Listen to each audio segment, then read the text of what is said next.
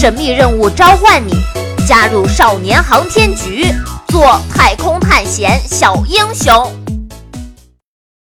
第四十二集，被打断的耍帅。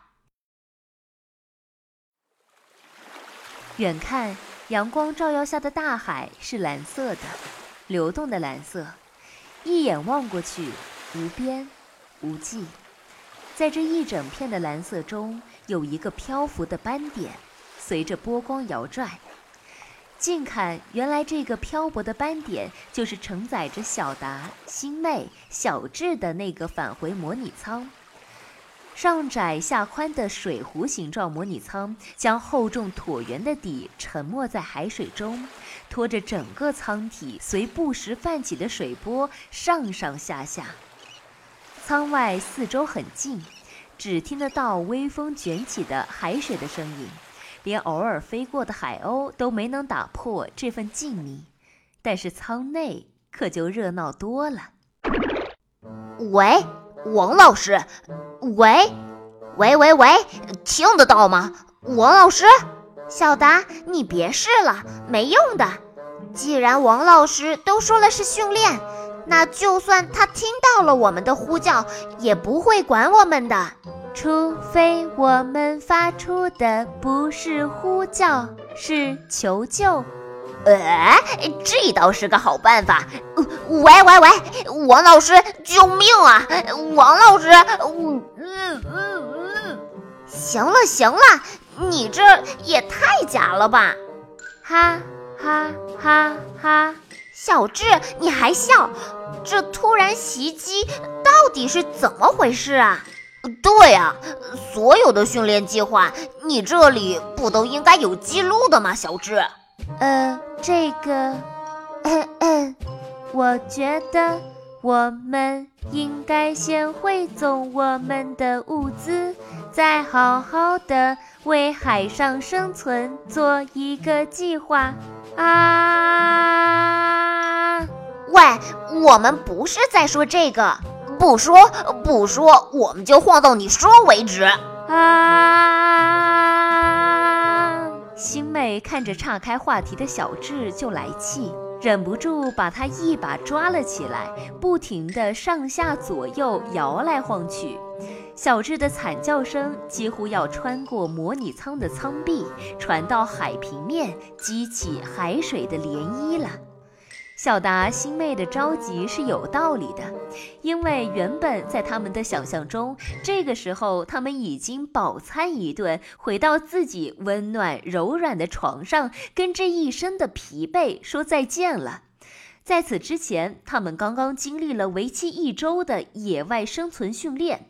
两个人风尘仆仆的在沙漠中赶了七天路，吃不好睡不饱，千辛万苦到达了终点，完成了训练。没想到王老师丝毫不给他们喘息的机会，在回程的路上连哄带骗的就把他们赶进了模拟返回舱，连人带舱扔在了这茫茫的大海上。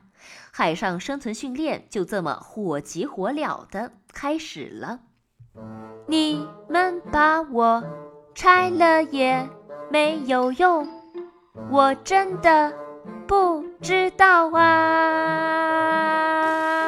星妹不晃了，放下小智，皱着眉头，眼珠子滴溜溜的转，严刑逼问也没有什么效果。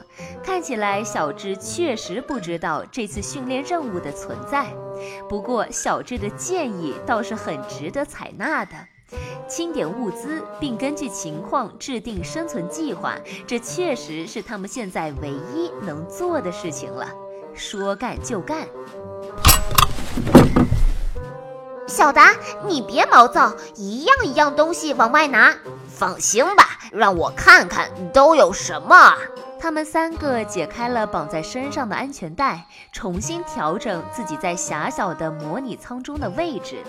星妹让开身子，小智点亮双眼，给小达腾出了位置，让他探下身子去。借着小智的光源，从模拟舱底部一样一样的往上掏，掏出他们这一次海外生存训练的物资。啊，就就就这些呀？就这些了，没有比在陆地上好多少。嗯，本就拥挤的返回舱逐渐的被这些物资填得满满当当。小达、西妹、小智他们三个围成一圈，看着刚被他拿上来的这些物品。他们看向左边，一包压缩食物，一个满满的蓄水袋，两副太阳镜。他们再看看右边，一个光烟信号管，一个海水染色剂，一个求生电台，一部卫星电话。嗯，我们不会在海上待多久的。星妹思考了一下，竟然如释重负地说了这么一句话：“啊，为什么？咱们在陆地上可待了七天呢？”我的推理是这样的。海上和陆地上不一样，在陆地上我们是需要寻找物资补给站的，但是在海上我们的物资无法得到补充，也就是说，我们现在的物资就是这次生存训练全部的物资。呃，然后呢？你想啊，物资代表什么？代表时间呀。我们的物资能最大限度地坚持多久？那应该就是我们训练的最长期限了。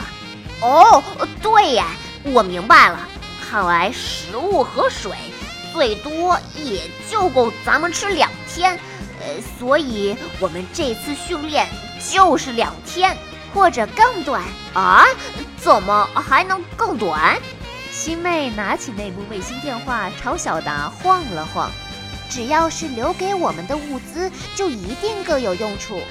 你看，咱们这次都是些求救的设备，所以真相只有一个，那就是这次训练的目的其实是怎么求救。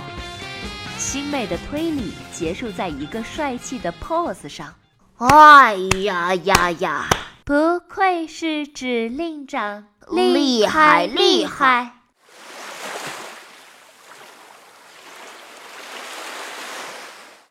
哟，怎么回事？耍帅不过两秒钟，伴随着巨大的海浪声，整个返回舱都剧烈的摇晃起来。pose 还没摆稳的星妹直接一个踉跄，四仰八叉。难道，难道地震？不对，海啸啦！快快扶稳了，快！啊！